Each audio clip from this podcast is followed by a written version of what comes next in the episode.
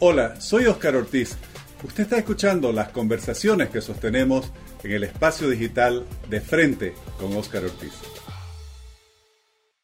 Bienvenidos a este nuevo episodio del espacio digital de frente con Oscar Ortiz. Hoy conversaremos sobre el estado de la justicia boliviana, un debate que se ha reactivado en función del informe de derechos humanos presentado por el Grupo Interdisciplinario de Expertos Independientes, dependiente de la CIDH, la Comisión Interamericana de Derechos Humanos,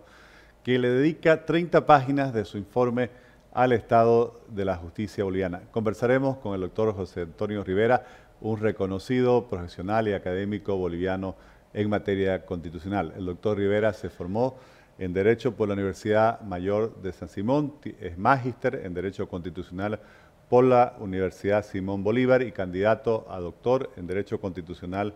y Administrativo por la Universidad Mayor de San Andrés en La Paz. Ha sido magistrado del Tribunal Constitucional de Bolivia, profesor universitario en muy prestigiosas universidades de Bolivia, Perú, Brasil y Honduras, miembro de la Academia Nacional de Ciencias Jurídicas, de la Academia Boliviana de Estudios Constitucionales, miembro honorario de academias de estudios constitucionales de otros países autor de varios libros y ensayos sobre derecho constitucional, derecho procesal constitucional y derechos humanos.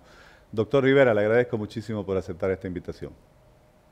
Eh, ¿Cómo está, Oscar? Para mí un verdadero placer intervenir en, este diálogo. Gracias. Quisiera comenzar preguntándole eh, desde su evaluación cuál es la, la importancia, la trascendencia que tiene este informe del GIEI y especialmente del impacto que puede tener eh, sobre el tema de la justicia en Bolivia. Bueno, es un documento importantísimo que, que refleja eh, en gran parte lo acontecido entre septiembre eh, a diciembre del 2019, aunque desde mi perspectiva con mayor tinta y énfasis hacia un lado y menor énfasis hacia el otro lado. le faltó un poco más de equilibrio y lo ideal eh, hubiese sido, o, será que en algún momento también tengamos una investigación sobre lo acontecido en nuestro país a partir del 2006 eh, al 2019, eh, porque es una visión de una parte final, de una culminación, de em, una ah, convulsión social, de una polarización provocada ah, por el fraude eh, electoral que hasta, hoy se va negando, fraude que tuvo como punto de partida la vergonzosa sentencia constitucional 0084-2019, eh, donde se sostuvo, eh, haciendo un falseamiento y fraude constitucional y convencional, que la reelección indefinida del presidente era un derecho humano, afirmación que ha sido desmentida por la opinión consultiva y aquello fue generando un proceso de acumulación, de mm, protesta, de disconformidad en una gran parte de la población boliviana que sintió mm, un uh, manoseo a su voluntad, voluntad política manifestada en el referéndum de eh, febrero de 2016 y que en octubre vio la culminación de ese desconocimiento de la voluntad ciudadana, lo que dio como desenlace los conflictos que en gran parte son recogidos por este informe. Y obviamente respecto a la justicia, el informe es enfático en reflejar la crisis estructural terminal en la que se debate el sistema judicial del Estado, una crisis caracterizada por la crónica retardación de justicia, por uh, uh, la falta total de independencia de jueces y magistrados, por altos índices de eh, corrupción y falta de transparencia, por la mala calidad del servicio judicial, por la permanente vulneración del derecho de acceso a la justicia y la tutela judicial efectiva. De manera que eh, el informe refleja pues esto que los bolivianos venimos viviendo y eh, vamos puntualizando quienes tenemos la oportunidad de expresar nuestra opinión en los medios masivos de comunicación. Yo vengo eh, escribiendo, dando conferencias,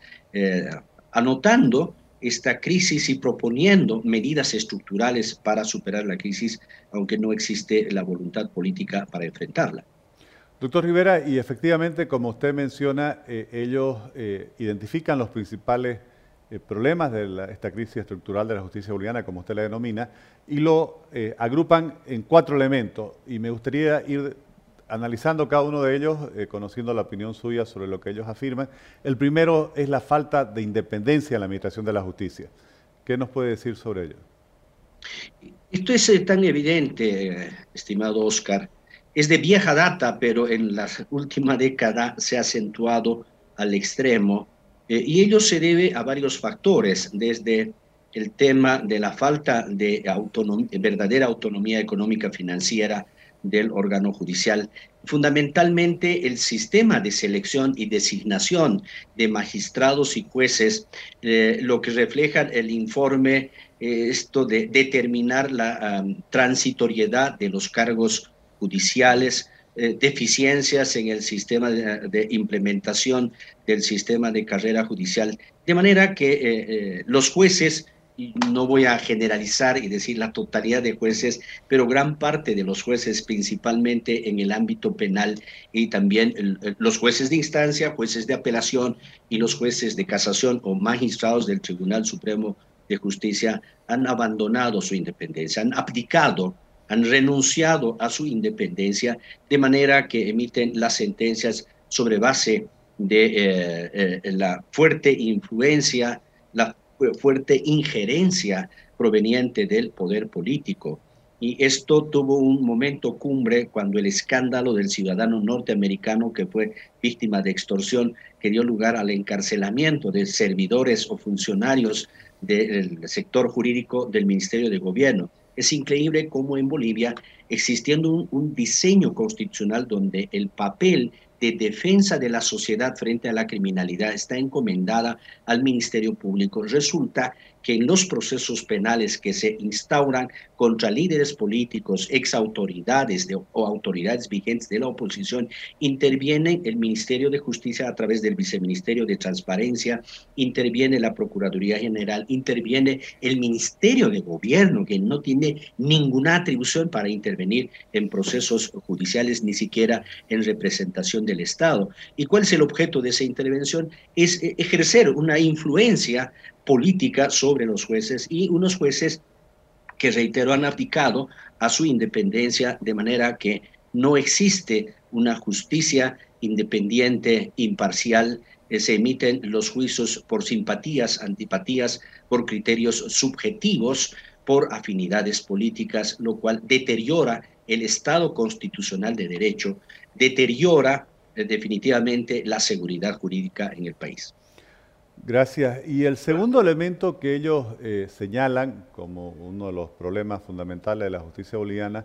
es lo que ellos eh, denominan o definen textualmente como la ausencia de garantías al debido proceso y debida diligencia en materia penal mediante la instrumentalización del sistema de justicia para la persecución política.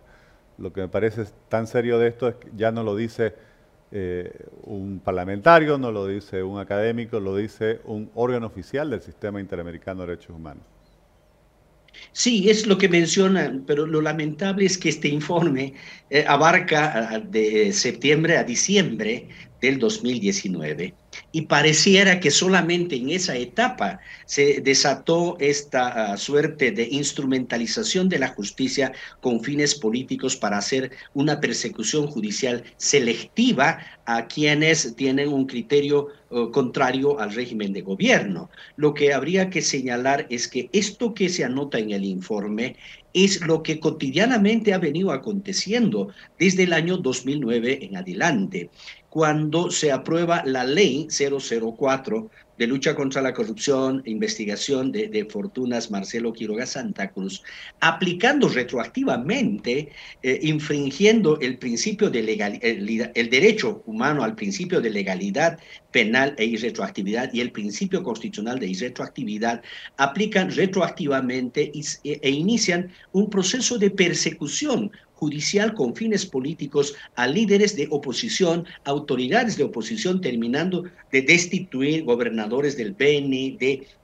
de Tareja, hacer una persecución a líderes de, Cochabamba, líderes cívicos, ciudadanos, personalidades que tenían o tienen una posición contraria al, gobierno. Y, ahí existe una abierta instrumentalización de la justicia con fines de persecución. Y eso se ha agudizado en la etapa de la crisis porque llama la atención cómo el Ministerio Público, y eso lo anota en el informe, el día 10 de, eh, de, noviembre, cuando se da... Publicidad o se hace público el informe preliminar de la OEA sobre la auditoría al proceso electoral, el Ministerio Público comienza a expedir mandamientos de aprehensión contra los vocales del Tribunal Supremo Electoral, vocales del Tribunal Departamental Electoral, hace el show de toda una persecución penal, se aplican detenciones preventivas, pero cuando cambia el régimen, luego cierran los procesos, los ponen en libertad eh, y eso demuestra cómo eh, los operadores de justicia en materia jueces y principalmente los fiscales van eh, cambiando dependiendo de dónde sopla más fuerte el viento o dónde lleva más fuerte el curso del agua. Y eso es un reflejo fiel eh, de la falta de independencia, por el otro lado, del total irrespeto, la falta de, de resguardo de los derechos humanos, entre ellos los derechos humanos a las garantías judiciales del debido proceso. Hay personas que están años con detención preventiva. Fue el caso del exgobernador de Pando, don Leopoldo Fernández, que estuvo más de ocho años en la cárcel sin sentencia ejecutoriada. Y hay una lista larga de ciudadanos que fueron involucrados con el denominado caso terrorismo, que fueron encarcelados sin sentencia previa y estuvieron más tiempo de la pena máxima que pudieron aplicarles en caso de encontrarles culpable de, los delitos acusados. Entonces, es una tremenda irregularidad que desata una total inseguridad en, el país y atenta contra el Estado constitucional de derecho. Sí, en la misma línea, doctor, ellos eh, también identifican el abuso de la detención preventiva como uno de los principales problemas de la justicia boliviana y son en esto muy claros diciendo que este abuso se multiplicó se incrementó notablemente desde el año 2006 y que continúa incluso hasta la fecha de la presentación de, este informe, o sea, en estos días. Eso es evidente, Oscar. Es importante de, eh, introducir los datos. Primero, cuando el primer Tribunal Constitucional del cual tuve el honor de ser parte, eh, llegaba el índice de detenidos preventivamente a 87%. 87 de cada 100 presos estaban con prisión preventiva. El Tribunal Constitucional, a través de recursos de habeas corpus, cambió aquello para reducir el índice de detenidos preventivos al 47%, solo 47 de cada 100. Y aún ese era un índice altísimo. Segundo dato, la Comisión Interamericana de Derechos Humanos, en su informe especial de la eh, prisión preventiva en las Américas, por cuarta vez ha llamado la atención a Bolivia por el uso excesivo y abusivo de la prisión preventiva. No se respetan para nada los estándares mínimos internacionales. Se aplican como criterios de definición de riesgo de fuga u obstaculización de la averiguación de la verdad la peligrosidad del imputado y la gravedad del delito, siendo así que en los estándares mínimos mínimos internacionales, se establece que no puede aplicarse la prisión preventiva por la peligrosidad del, del encausado o por la gravedad del delito, que la prisión preventiva es una medida de carácter procesal no sustantivo, por lo tanto tiene que aplicarse respetando el principio de presunción de inocencia y el principio de la excepcionalidad. Debe ser la excepción a la regla. La regla es que toda persona acusada de cometer un delito presumiéndose su inocencia debe asumir su defensa en libertad. En Bolivia se ha invertido y a la fecha tenemos 84 de cada 100 presos con detención preventiva y principalmente cuando se trata de procesos penales instaurados con fines políticos. Esta persecución judicial con finalidad política da lugar a que a la sola presentación de la imputación se apliquen medidas de detención preventiva. Los tenemos de los últimos acontecimientos a la expresidenta, exministros con prisión preventiva, a pesar de que ya la ley 1178, perdón, 1173 de modificaciones al Código Procesal Penal recoge los estándares mínimos internacionales y restringe el margen de discrecionalidad que tiene el juez para aplicar esa medida. Sin embargo, en la práctica no se cumple, no se acata y seguimos con este mal endémico del uso abusivo de la detención preventiva en Bolivia, lo que supone una especie de condena anticipada. Y el último elemento que ellos señalan como aglutinador de los problemas de la eh, crisis de la justicia boliviana es el de los obstáculos al acceso a la verdad y la justicia. ¿Cómo, ve este punto, doctor? Eh, lo veo eh, como algo llamativo en razón a que mm, tenemos un, problema en Bolivia de que la justicia es ancha para unos, angosta para otros. Ya respecto a los lamentables acontecimientos de octubre del 2003, se cometió el error de em, expedir un decreto de amnistía para una parte de los actores políticos, porque allá hubieron también dos actores políticos, los actores estatales y los actores ciudadanos políticos. Y ahora acontece lo mismo, el gobierno emite un decreto de amnistía, dicen por razones humanitarias, respecto a personas que, como dice el informe, están involucradas en delitos de em, grave vulneración, de grave violación de derechos humanos y todos los estándares mínimos internacionales establecen la no procedencia de la amnistía cuando se trata de delitos de grave violación de derechos humanos. Y amnistías como las que ha decretado el presidente mm, eh, eh, eh, Arce se constituyen en un obstáculo de la averiguación de la verdad sobre hechos tan trascendentales como la quema de la casa de la periodista Casimira Lema, la, casa de, eh, eh, la quema de la casa del eh, presidente de CONADE, activista de derechos humanos, Waldo Albarracín, la quema de, de, buses Pumacatari, la quema de eh, las estaciones eh, integrales de la policía en el Alto, en la zona sur de Cochabamba, en Sacaba, en la zona de Villatunari, etcétera, etcétera, y, y que esos casos jamás serán esclarecidos fruto de la amnistía, como anota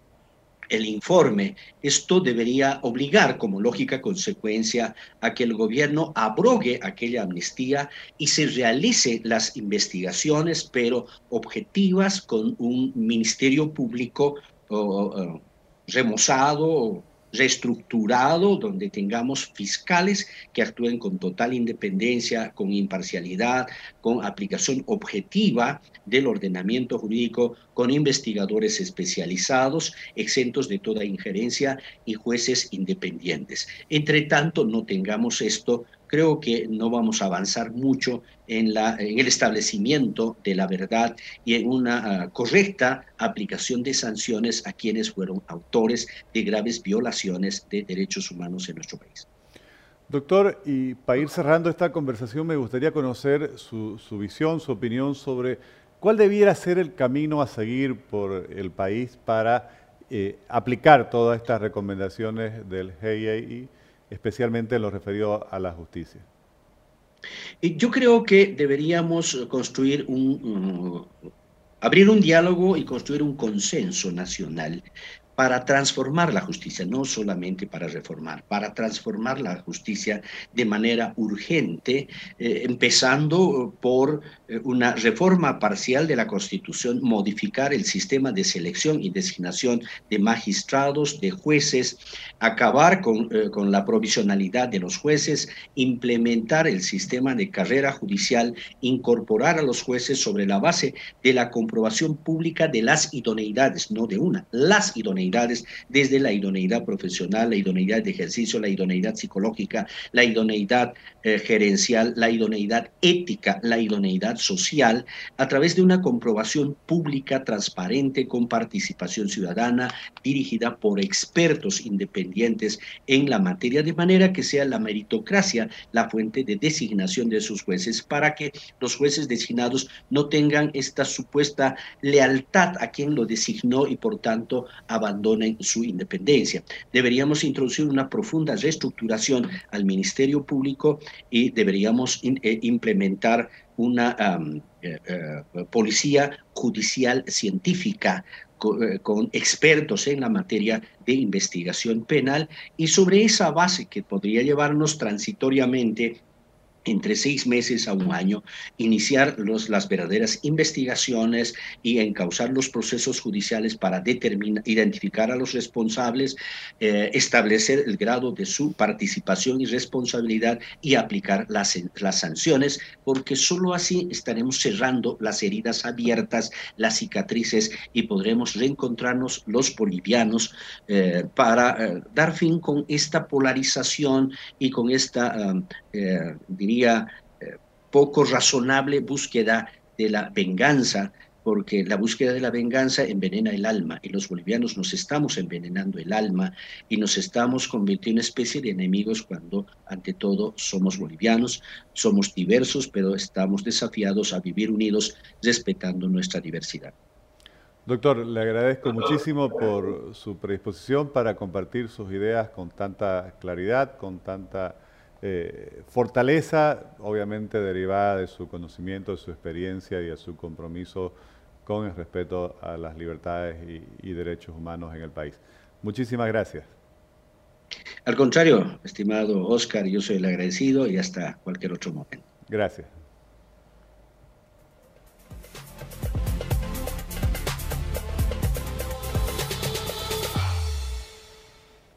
Gracias por habernos acompañado en este nuevo episodio del Espacio Digital de Frente con Óscar Ortiz. Como han visto y lo señala eh, muy claramente el doctor Rivera, necesitamos una transformación de la justicia. Necesitamos realmente los bolivianos mirar hacia el futuro, superar este periodo de revanchismo y de venganza que, como él lo denomina, eh, no solo nos envenena el alma, sino envenena a nuestra sociedad. Aquí hay un informe que seguramente, más allá de los eh, sesgos que, pueda tener, eh, claramente eh, establece cuáles son los problemas de la justicia boliviana. Y no es que no se los conocieran, sino que hoy los dice un informe que fue solicitado oficialmente por el Estado boliviano durante la gestión de la expresidenta Áñez y que la Comisión Interamericana de Derechos Humanos encarga a un grupo de expertos independientes para que lo elaboren. Y como ellos dicen, si bien analizaron cuatro meses en este periodo tan convulso entre septiembre y diciembre de 2019, en realidad los problemas de la justicia que ellos han identificado, ellos mismos lo afirman textualmente, vienen desde gestiones anteriores y continúan en el periodo actual. Yo creo que eso es lo que nos debe llamar a todos los bolivianos a reclamar que realmente en el país impere un verdadero Estado de Derecho donde los ciudadanos tengamos la confianza de que habrá tribunales independientes que garanticen nuestros derechos y libertades ciudadanas. Muchas gracias por habernos seguido mediante sus redes sociales.